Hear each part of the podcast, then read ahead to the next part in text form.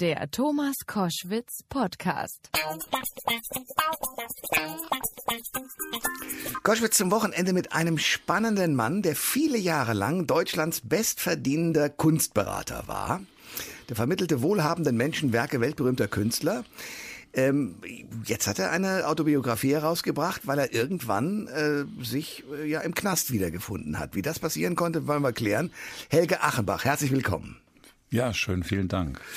Ähm, das Witzige ist, ihr neues Buch hat vorne wie bei Banksy sozusagen ihr Gesicht wird unten wie beim Schreddern sozusagen zerteilt. Banksy ist ein, sind Sie ein großer Fan von dem? Na, ich finde den natürlich klasse, weil man erstens weiß man nicht, wer, wer er ist. Nach wie, auch in Insiderkreisen nicht. Nein, niemand kennt ihn und äh, es gibt auch, es gibt keinen Hinweis. Und ich fand diese Arbeit insofern faszinierend, weil sie für mich auch ein Ansporn ist, denn als diese Arbeit äh, versteigert wurde im letzten Herbst bei einem Auktionshaus in London, wurde ja während der Auktion diese Arbeit zerstört und bekam trotzdem einen höheren Wert.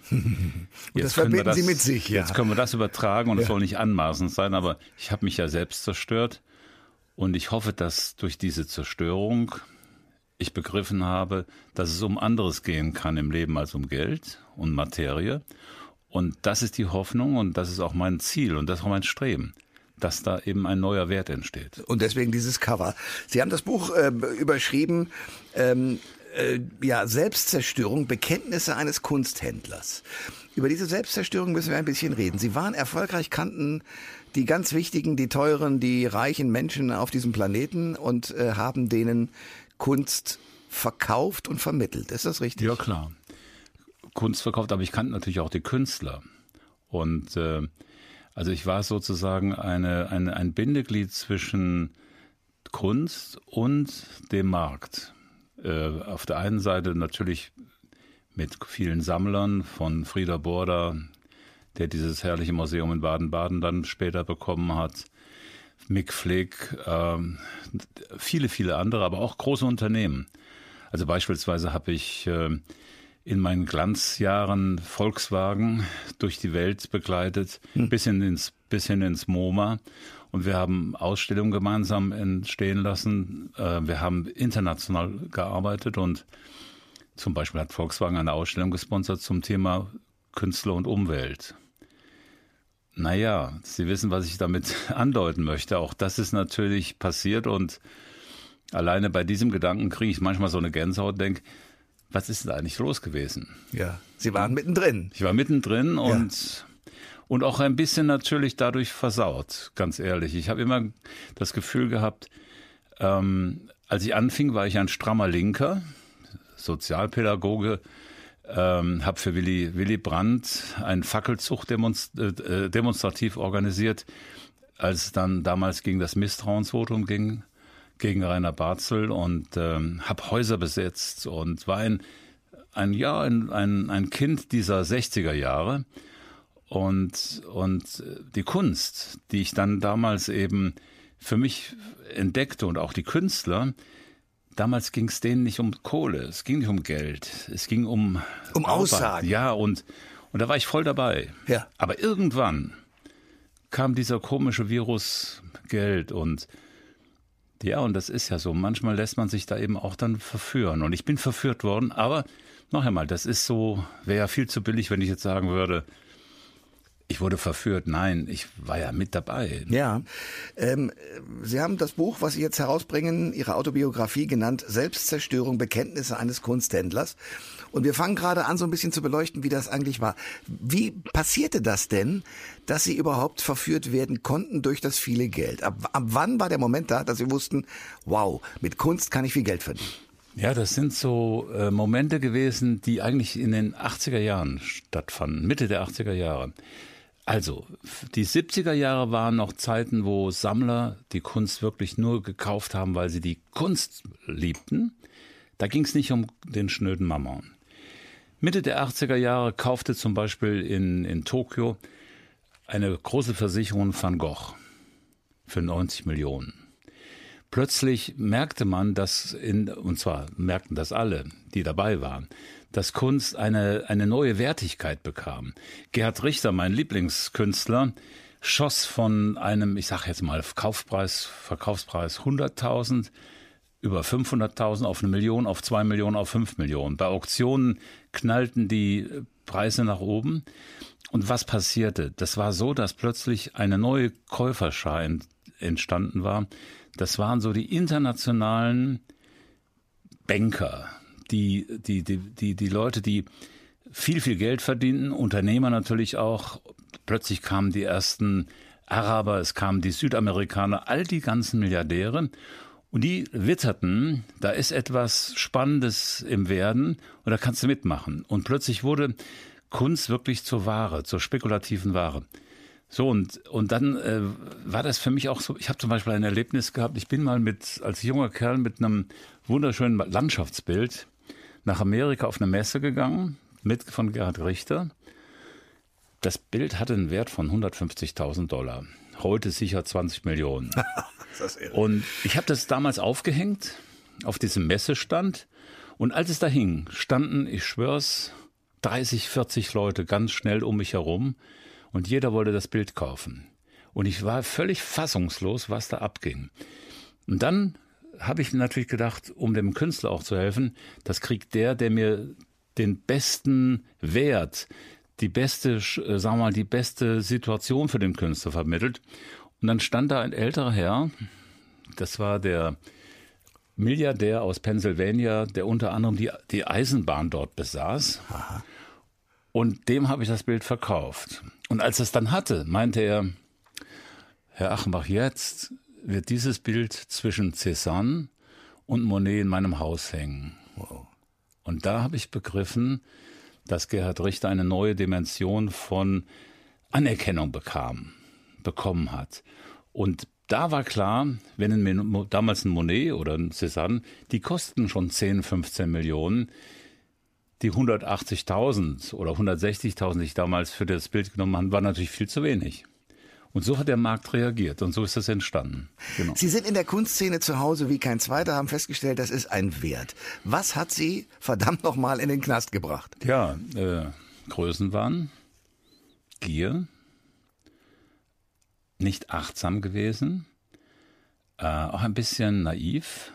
Und äh, das war, das war folgendes. Ich hatte, Sie müssen sich das so vorstellen, wenn ich mit einem Klienten über eine Sammlung sprach, gab es immer so zwei Aspekte. Ich habe mir immer genau angeschaut, was ist gut für diesen Menschen. Und dann habe ich für ihn ein Konzept gemacht und dann haben wir das erarbeitet.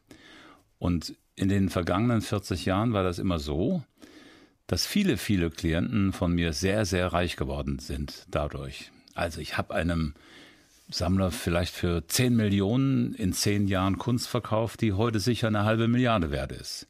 Hm. Nicht einmal, ne, sondern ja. sehr oft. Ja. Also war ich irgendwo immer derjenige, der die auch zum Glück hingetrieben hat. Auch zum Materiellen. Und ich fühlte mich bei einem Kunden, eben bei Berthold Albrecht, tja, der kam so mit der Idee, weißt du, Helge, ich habe hier ein bisschen Geld, 60 Millionen, hast nicht Lust, mal meine Sammlung zu entwickeln. Man duzt sich auch gleich sofort. Man duzte ja, sich, man ja. duzte sich. Okay. Wir, wir hatten uns kennengelernt und da war ich natürlich glücklich. Dachte so, ein Albrecht hatte niemand bislang. Das würde ich schon gerne haben. So ein Albrecht ist ja, steht ja für eine andere Welt, ne? Bescheidenheit, ein bisschen Geiz und so weiter. Aber trotzdem sehr reich. Sehr, sehr reich. Sehr integer, mhm. aus meiner Sicht, ne? Und ich war total glücklich. Ich habe dann ein Konzept entwickelt, ein Konzept, was auch ein Museum, das Volkwang Museum in Essen mit berücksichtigen sollte. Das mochten sie dann aber eigentlich nicht, die, die Albrecht.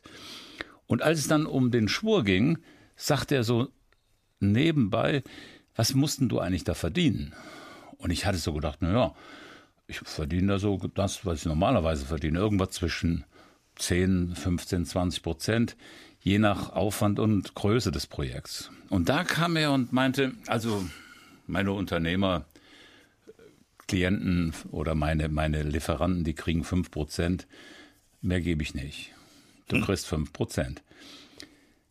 Damals war ich nicht manns genug, Nein zu sagen. Ich hätte sagen müssen, mache ich nicht. Und anstelle dieses Nein sagen, habe ich gedacht, hm, mal gucken, was passiert. Und da war schon im Hinterkopf, da werde ich halt ein bisschen nebenbei verdienen. Das muss ich leider zugeben. Und ähm, das war also insofern auch eine Schwäche von mir, auch ein bisschen link. So. Und dann habe ich angefangen und dann passierte Folgendes.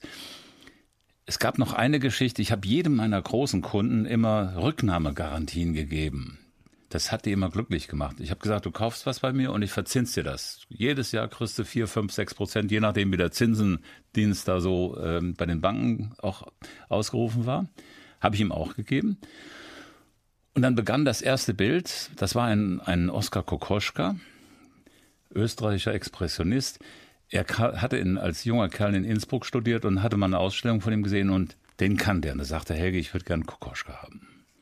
Ich bin nach London gefahren, habe die Galerie besucht, die sich um das Werk von Kokoschka bemüht hat, immer die ganze Zeit, den Nachlass auch pflegte. Und da fand ich ein großartiges Werk. Und weil ich diesen Galeristen über 40 Jahre kannte, äh, hat er gesagt, okay, wenn das dir hilft, ich mache dir einen super Preis. Und dann war das Bild, was in der Galerie 1,3 Millionen kostete, konnte ich für 800.000 kaufen. Das war ja ein dicker Nachlass. Und ich kam dann mit diesem dicken Nachlass ganz stolz nach Hause, nach Düsseldorf, sagte meinem Buchhalter, sag mal, was kann ich jetzt eigentlich in Rechnung stellen? Der guckte mich ganz traurig an und sagte, naja, 5% sind 840.000. Da passierte Folgendes bei mir. Habe ich gesagt, damit komme ich ja gar nicht klar. Sagte Herr Achenbach, Sie haben die Deals gemacht. ja, und ich, Idiot, was ja. mache ich? Ich habe einfach 100.000 draufgehauen. Das würde jeder Händler machen. Aber ich war in dem Falle nicht Händler, sondern Berater und hatte mich auf diese verdammten 5% eingelassen. Ja, und dann habe ich einfach, um das jetzt auch noch besonders bescheuert zu machen, habe ich diese Rechnung, die an mich gestellt war, mit einer Collage verändert. Da stand dann nicht mehr 800, sondern 900.000. Hab 5% draufgepackt, kam 45.000 raus plötzlich und ich wusste, ich habe 145 verdient. So, fühlte mich gar nicht schlecht. Das ist das Schlimme. Ich fühlte mich nicht wie ein Schuft, sondern dachte, es ist angemessen. Zumal ja der Deal vorher so runtergehandelt ja, worden war. Ja, wäre es ja gewesen, ja, aber ja. ich hätte es sagen müssen. Ja, ja, klar. Ich Idiot. Ja, ja, ja, ja. Okay. So, und das war der Fehler und das war der größte Fehler meines Lebens. Dieser Fehler hat mich komplett ruiniert. Ich habe alles verloren. Ich habe einen Prozess verloren mit mit, äh, also ein, ein Strafprozess sowieso, da habe ich sechs Jahre Gefängnis für gekriegt. Für Weil das aufflog. Also das heißt, es wurde irgendwann entdeckt und ja, hieß es, es Nein, es wurde, es wurde, ich bin verraten worden vom eigenen Mitarbeiter. Das kommt noch dazu. Ja, ja klar.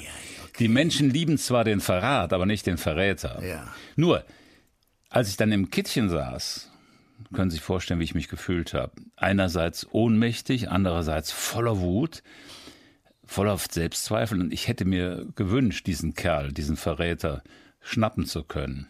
Und heute sage ich, was soll's. Er hat zwar mich verraten, aber letztendlich habe ich den Fehler gemacht. Es ist unglaublich wichtig, dass man, um sich selbst klar zu werden, auch mal selbstkritisch anschaut. Und der Fehler lag bei mir. Der lag ja nicht bei ihm. Er hat mich zwar verraten, okay, miese Nummer. Aber letztendlich, ohne meinen Fehler, hätte das nicht machen können.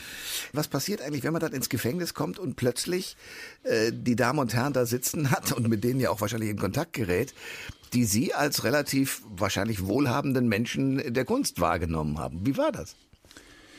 Also ich hatte natürlich eine klitzekleine Hilfe. Ich war ja mal 1973 ein Jahr im Jugendstrafvollzug als Sozialarbeiter. Ah. Okay. Ich habe das ja studiert ja. und durfte ein Jahr im Jugendstrafvollzug in Siegburg arbeiten. Also war mir Knast vertraut, der damals noch viel übler war als heute.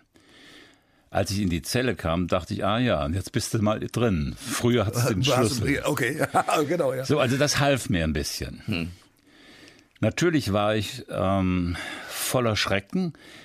Ich sage immer so schön, ich fühlte mich durch die Verhaftung am Flughafen Düsseldorf ähm, schockiert und hatte das Gefühl, ich vielleicht wie so ein, wie so ein Schwergewichtsboxer, der in so einem Weltmeisterschaftskampf plötzlich von irgendeiner Keule getroffen wird, zu Boden geht, ohnmächtig wird, vielleicht auf das, auf den Hinterkopf fällt und ins Koma verfällt. Und irgendwann kommt er wieder raus und denkt, wo bist, bin ich eigentlich? Und Sie werden wach im Knast. Ich werde wach im Knast und dachte, okay, das Leben ist zu Ende.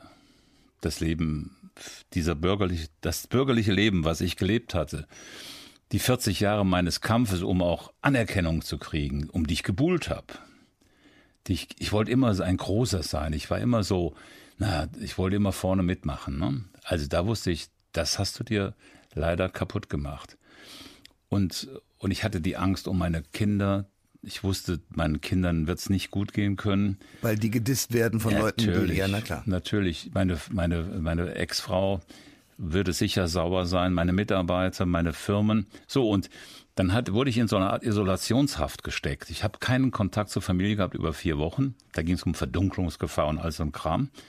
Der Einzige, der kam, war mein Anwalt und der war liebevoll nett, aber der half mir nicht so richtig, ne? Also zumindest auf der menschlichen Ebene nicht. Ja, ja, klar. Und dann der erste Tag im Innenhof. Du hast eine Stunde Freigang. Naja, das ist dann eine besondere Mischpoke. Klar, die kannte ich natürlich ein bisschen durch den Jugendstrafvollzug. Ich wusste eines, Schnauze halten erstmal. Erstmal gar nicht groß auffallen. Das Schlimmste war, am ersten Tag schreit plötzlich einer, du bist doch der Achenbach. Ich kenne dich von Monkeys Island. Ich hatte doch mal eine Kneipe in Düsseldorf, im Hafen von Düsseldorf, den schönsten Strand 2003 gemacht. Ich habe gedacht, ich höre nicht richtig. Dann stand der vor mir und sagt, ich bin wegen Steuerhinterziehung im Knast. du bist der Achenbach. Und alle guckten. Ne? Nach Wochen sickerte durch, wer ich war. Vorher ging das noch, äh, ging das noch etwas harmlos. Aber als dann die Bildzeitung zum ersten Mal so schrieb, Millionenbetrüger, Aldi-Betrüger, äh, 120 Millionen äh, Schaden, wurde ja, als wurde ja alles spekuliert. Es wurde ja auch alles hochgepusht. Ja, standen sie plötzlich alle um mich herum, stierten mich an wie so ein Nilpferd, äh, was auf der Manhattaner Fifth Avenue steht. Was, wie kommt der hierher? Ne? Ja. Und äh, naja, ich habe aber, muss ich sagen, äh, durch meine Art, ich kann ja mit Menschen umgehen, ging das relativ gut. Ich weiß noch, da gab es so einen Rocker, der dann irgendwann so ein kräftiger Kerl zu mir kam und sagte, mach dir keine Sorgen, ich bin für dich da. Ach, wie cool, der Beschützer. Be- Ich bin dein Beschützer. Ja. Und äh, so ging das dann auch. Also ich war so, ich war dann so eine, ein Mensch, den sie dann, äh, ja, den haben sie so einfach akzeptiert. Ne? Und ich hatte fast fünf Sterne, wie so ein Fünf-Sterne-General auf der Schulter, weil natürlich dieses Abziehen aus deren Sicht des Kunden, Aldi, einen Milliardär abzuziehen, das fand ich schon ganz interessant. Ich weiß noch, da gab es so einen Bankräuber, der war immer mit dem Fahrrad losgeradelt und hat eine Bank überfallen und hat dann immer so zwischen 15.000 und 30.000 mitgenommen. Und beim achten Mal hat man ihn erwischt. Dafür hat er acht Jahre bekommen. Okay. Dann sagt er zu mir, mein Gott, Achenbach, du machst hier 20 Millionen und kriegst ja nur sechs. Und ich eigentlich als harmloser Kerl mit so einer Gummipistole oder Plastikpistole krieg acht Jahre. Eigentlich auch nicht gerecht, oder? Naja, also so ging mir das dort im Anfang. Ne? Wie ging es weiter? Ja, spannend. Also, natürlich ähm, gibt's Selbstmordgedanken. Ich hatte den Thomas Mittelhoff als Kollegen. Dem ging's ganz dreckig in der Zeit. Der saß in Der, der Nachbarzelle. der war in der gleichen Zelle quasi nebenan. Hei, hei, hei. Und der hatte dann das Thema, alle 15 Minuten wurde der bewacht, über, überprüft, ob der sich das Leben nahm, weil sein Bruder mal Selbstmord, äh, also sein Bruder ist durch Selbstmord verstorben. Und dadurch hatte man das Gefühl, der ist labil. Und äh, den habe ich dann öfter erlebt, als ich Sportwart wurde. Also irgendwann hatte ich das große Glück, dass ich aufgrund meiner, ich nenne das jetzt mal Stabilität, die ja passi- die, die dann doch irgendwann wieder kam, ähm, bekam ich so einen ganz ordentlichen Job und als, als Sportwart ging es mir dann gut. Ich konnte dann morgens früh um sieben ausrücken und kam abends um, um 20 Uhr wieder rein und zwischendurch habe ich noch Essen verteilt, morgens, mittags und abends. Hatte ich eigentlich eine ganz gute Zeit. Ich war auch vernünftig. Das heißt, ich habe also auch mit den Beamten immer mich niemals provozieren lassen, muss man auch aufpassen. Gerade Die pro provozieren? Warum ja, das? ja, da gibt's so äh, rechte Kerle, Law and Order Typen. Ähm, Im Prinzip mehr als wir vielleicht in der bürgerlichen Gesellschaft haben, die stramm AfD-orientiert sind, ne? also meine Feinde sicher. Und die waren dann auch schon mal dabei, dass sie so ein bisschen provozieren wollten. Aber es gibt im Gegensatz dazu dann auch richtig nette Kerle. Also im Prinzip ist das ähm, die Reflexion auf unsere Gesellschaft. So, aber jetzt kommt der Knaller. Irgendwann kam dann der Oberlehrer zu mir und sagt, Herr Achenbach, jetzt wo wir Sie schon hier haben, wollen Sie nicht mal Kunstunterricht an die Knackis geben? Theoretischen Kunstunterricht? Habe ich gesagt, gerne. Dann habe ich einen Kurs gemacht. Jeden Donnerstag, Mittag, 2 Uhr, saß ich dann in der Schulklasse und es saßen 10, 12 Gefangene, Mitgefangene und hörten mir zu, lauschten mir zu. Und ich habe dann die Kunstgeschichte erklärt. Das hat total viel Spaß gemacht. Also ich habe dann erzählt, dass Frauen, das Frauenbild in der Kunst von der von Marilyn Monroe, Andy Warhol bis runter zu Mona Lisa von Leonardo. Einmal war das so, als ich dann das erzählt hatte, wo ich dann auch hinwies, wie teuer so eine Mona Lisa eigentlich heute ist, das teuerste Bild der Welt. Am Ende war dann so ein Russe, der so zu so einer russischen Gang eigentlich zählte, kam er zu mir nach dem, nach dem Unterricht, sagt, Helge, wollen wir nicht diese Mona Lisa holen? Und auf, den, und auf den Hinweis, das schafft ihr nicht, weil die ist sicher dreifach organisiert und gesichert. Ja. Meint er, wir können alles. Und dann habe ich gesagt, junger Mann, lass mich bitte in Ruhe, das würde ich nicht, das wäre das nächste Schlimmste, was mir passieren könnte. Also insofern, das war natürlich auch nicht ganz ehrlich gemeint oder ernsthaft gemeint, aber so war das. Und naja, das ging dann so weit, ich habe mich wirklich sehr, sehr wohl gefühlt, fast im Gefängnis weil draußen knallte die Welt, meiner Familie ging es wirklich schlecht und ich holte mir in dieser Subkultur eine Stabilität. Das war ganz spannend. Ich habe dann auch angefangen zu malen, habe dort Bilder gemalt, habe Gedichte geschrieben, ähm, habe Dietrich Bonhoeffer kennengelernt, sozusagen äh, über ihn gelesen, äh, von, von guten Mächten wunderbar geborgen. Äh, es gibt ein wunderbares Gedicht von ihm, äh, Wer bin ich? Also all das habe ich erlebt und ähm, ja, ich habe ich war dann im Chor und habe im Gottesdienst äh, immer vorneweg etwas vorgelesen. Ich habe mir meine Welt da eigentlich zurechtgebaut, wie ich es immer eigentlich gemacht habe. Ne? Und die, die Krönung war dann nach zwei Jahren und ein paar Wochen kam dann die Anwalts, äh, die, die Anwaltschefin, Quatsch, Anwalt, also die Anstaltschefin äh, zu mir in den Sportclub und sagte, ach, ich würde gerne mal mit Ihnen morgen sprechen. Kommen Sie doch mal zu mir. Da bin ich zu ihr gegangen, nachmittags um drei und da mache ich die Tür bei ihr auf. Gibt es dann Kuchen, Kaffee, Tassen. Da sitzt der Pfarrer, der also der Gefängnispfarrer. Und da sagt sie, ja, wir haben das für Sie hier vorbereitet, weil Sie werden jetzt entlassen. Sie kommen in offenen Vollzug. Wow. Und da rollten mir die Tränen über die Wangen. Ich habe gesagt, nee, ich möchte eigentlich hier bei euch bleiben. Da sagt sie, nein, nein, Sie müssen jetzt raus wieder. Und das ist mir wirklich passiert. Und ähm, ja, und ich denke mal, dass dieses ähm, im Gefängnis runterkommen, im Gefängnis auch begreifen, ähm, was ich für einen Blödsinn gemacht habe, äh, auch weg zu sein von all dieser materiellen Überflutung. Auch zu merken, wo bleiben Freunde am Ende? Die waren ja alle weg. Puh, die waren verschwunden. Da reden wir gleich noch drüber, ja. Und äh, das Einzige war halt die Angst um meine Kinder, denen es sicher damals ganz furchtbar ging. Das haben wir heute alles so ein bisschen wieder durch die Freiheit auch, konnte ich das auffangen. Aber es, es war wirklich wie, wie eine ein Klosteraufenthalt fast. Und ähm, ich habe eines gelernt.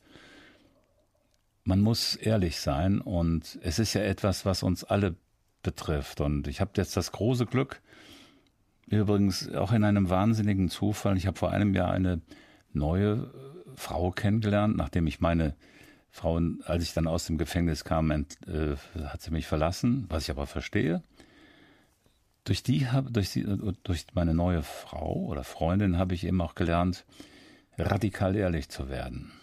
Wir versuchen das. Wir, wir sind ehrlich, wir gehen ganz ehrlich miteinander um. Und ich lerne das. Und ich glaube, wenn, wenn wir uns alle mal still in einer stillen Stunde überlegen, wie oft wir doch so die Wahrheit ein bisschen hin und her biegen und wie oft wir doch eigentlich so kleine Notlügen und man will dem anderen nicht wehtun machen, das macht uns eigentlich immer nur noch unfreier. Und ich bin heute ein, absolut, äh, ein absoluter Verfechter von dem Thema absolute Ehrlichkeit, radikal sein mit der Ehrlichkeit. als es hieß, wir könnten Sie einladen, habe ich gedacht, den Mann will ich deshalb kennenlernen, weil im Kunstgewerbe ja eine ganz merkwürdige Finanzwelt existiert. Also ich kann mir vorstellen, dass ein Auto so und so viel kostet und dass, wenn das einer vermittelt, mir, der kriegt da vielleicht fünf oder zehn Prozent davon. Das kann ich mir alles vorstellen. Ich war jetzt in Frankfurt in einer wunderbaren Van Gogh-Ausstellung. Wenn ich mir vorstelle, dass das großartige Kunstwerke sind, aber welchen Wert die inzwischen haben, frage ich mich, wie kommt der eigentlich zustande? Und weil ich mir diese Frage stelle und dann eben auch mir die Frage stelle, warum muss ein Milliardär sich für 500 Millionen irgendein Bild an die Wand hängen, was fotografiert äh, nur zwei Cent kosten würde, habe ich gedacht, okay, diese Welt will ich verstehen, weil dass man da äh, gierig werden kann, das kann ich mir zumindest vorstellen. Äh, wie kommen diese Preise von Künstlerinnen, künstlerischen Werken in dieser Höhe zustande? Ja, klar. Also wir müssen einmal sehen natürlich, dass wenn wir über diese Preise reden, betrifft das in der Pyramidenspitze vielleicht 100 Künstler, 200 Künstler weltweit. Historisch natürlich auch noch, die kommen noch dazu. Der Rest ist ja bescheiden und bleibt bescheiden. Man darf sich nicht, wir dürfen nicht vergessen, nur drei Prozent aller Künstler können von ihrer Kunst leben. Der Rest also Van Gogh arbeiten. konnte es ja zum Beispiel nicht. Der hat genau, zu dem Zeiten, genau. glaube ich, ein Bild verkauft. Genau so. Das heißt also, wenn ein Künstler bekannt wird, weil er eben etwas Besonderes macht, ein Künstler, der erfolgreich ist, der auch Anerkennung bekommt, der in Museen kommt, der gesammelt wird, der muss eine besondere Stufe in der Kunstgeschichte neu schreiben. Der muss was erfinden, der muss irgendetwas Neues machen. Das ist wichtig. Ne? Also Picasso gäbe es ja nicht heute als, als diesen großartigen Künstler, wenn er nicht irgendwann Anfang des äh, 20. Jahrhunderts eine Revolution entwickelt hätte durch das Bild, was er gemalt hat, in Form eines Kubus. Also er hat ja dann den Kubismus erfunden und, äh, und, und Kandinsky hat die abstrakten Bilder gemalt. Also aus der Gegenständigkeit wurde plötzlich etwas nicht Gegenständliches. Also das sind ja Entwicklungsschritte und das macht dann die Künstler erstmal berühmt und dann will man sich natürlich mit diesen Werken schmücken. Natürlich will der Reiche zeigen, dass er reich ist. Und es gibt keine vornehmere Art, als das mit Kunst zu zeigen. Also, die haben alle ihre großartigen Villen, ihre Penthäuser, wo auch immer, in New York oder so. Die haben alle ihre äh, Luxusvillen noch auf Ibiza oder auf Sardinien. Hat jeder. Die haben auch Schiffe, Flugzeuge. Und bei der Kunst ist es dann so, dass da sich so die Spreu vom Weizen trennt. Beispiel Frieder Burda in Baden-Baden, der jetzt gerade verstorben ist. Der war ein, ein, ein Sohn von einer Verlegerfamilie, die relativ hart mit den Kindern umgegangen ist. Der war schüchtern, der hat sogar gestottert. Und der war ein unsicherer Kandidat. Und irgendwann war er natürlich erwachsen und irgendwann hat er geerbt und bekam relativ viel Geld, so wie sein Bruder den Verlag, der Hubert bekam den Verlag. Und Frieda Burda war, war unsicher und war nicht zufrieden und nicht glücklich gockelte da rum, trug rote Hosen, hatte eine Riesenjacht, wurde von seiner Frau verlassen äh, und so weiter und so weiter. Und der hat aber irgendwann die Kunst für sich entdeckt. Da war ich ein bisschen Geburtshelfer, weil ich dem irgendwann einen Haufen von Gerhard Richter Werken verkaufen konnte. Und dann hat er gemerkt, in den Gesprächen auch mit den Künstlern, ob das jetzt Georg Baselitz, Richter, Polke, Neo Rauch, wer auch immer war, da war mehr als eben eine blöde Yacht oder ein Flugzeug oder ein Penthouse.